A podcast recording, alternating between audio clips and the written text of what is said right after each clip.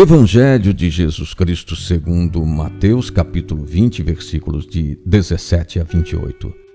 Jesus chamou os doze e pelo caminho disse-lhes: Eis que estamos subindo para Jerusalém, e o Filho do Homem será entregue aos sumos sacerdotes e aos escribas. Eles o condenarão à morte, mas no terceiro dia ressuscitará.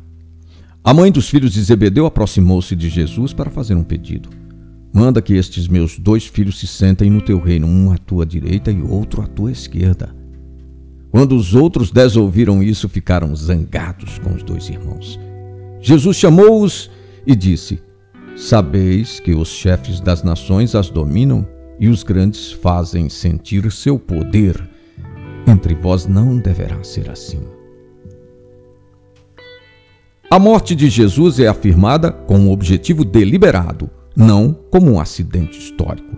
A declaração confirma a imagem do servo sofredor, já proclamada por Isaías. A hora de Jesus se aproxima, mas os discípulos estão longe de perceber seu projeto.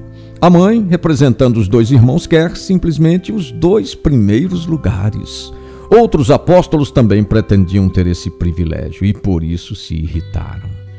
Jesus aproveita a oportunidade e mostra que a lógica do reino é diferente da lógica do mundo e pede que eles se definam, ele ou o mundo.